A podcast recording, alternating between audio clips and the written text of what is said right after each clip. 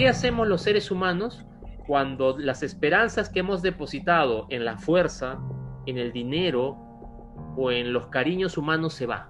¿Qué nos queda? Por lo general, los seres humanos cuando nos despertamos en la mañana y nos vemos al espejo, ¿qué es lo primero que vemos? ¿Las cosas buenas o las cosas malas que tenemos? Las ideologías están muy presentes en el momento de hacer un producto cultural llamado cine, porque está muy permeado por el mundo interno de todos aquellos que lo hacen posible.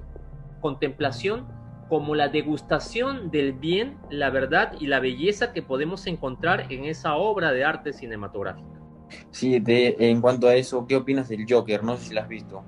Eh, ahí tienes un claro ejemplo de una película que tiene una pretensión filosófica en que ya un filósofo francés del siglo XX hablaba acerca de la locura, Michel Foucault. Por eso es que las tres preguntas que uno debe hacerse para responder preguntas filosóficas al momento de ver una película es, ¿lo que voy a ver es bello? ¿Lo que voy a ver es bueno? ¿Lo que voy a ver es verdadero?